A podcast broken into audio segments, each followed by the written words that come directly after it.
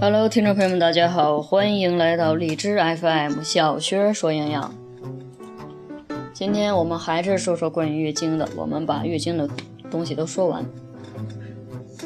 说月经期间不建议喝咖啡，为什么呢？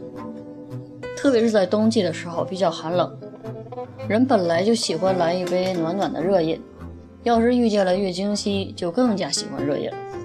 可是咖啡却不建议在经期饮用。有朋友问为什么呢？其实原因主要有两点，一个是容易引起失眠和头痛，另一个会导致发冷。经期的时候，对于大多数人来讲，喝一些冷饮是可以帮助缓解痛经、缓解手脚发冷的症状的，因为可以促进血液循环，进而促进子宫的血液循环通畅。对于腹部冷的、胀痛的朋友尤其有效。但是为什么不建议呢？因为咖啡中含有比较多的咖啡因。而咖啡因在促进血液循环的同时，还会促进血管的收缩，进而导致身体发冷。同时，咖啡因还会影响钙、镁等可以舒缓神经的矿物质的吸收与利用，不但使神经更加敏感，还会使身体由于矿物质的不足而导致更多的问题。那么，不喝咖啡是不是就远离咖啡了呢？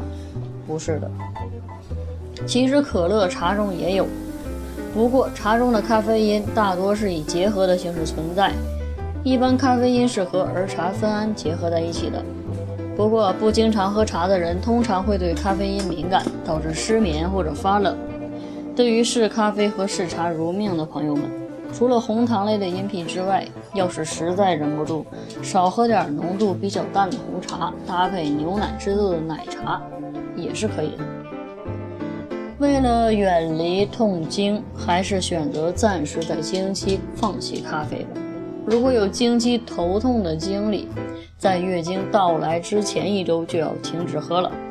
如果要是你有喝咖啡的习惯，一定要注意饮食中钙的摄入，避免长期的喝咖啡而导致的钙的流失，增加骨质疏松的一个风险。好了。今天的节目到这里就结束了，感谢您的收听，我们下期节目再会。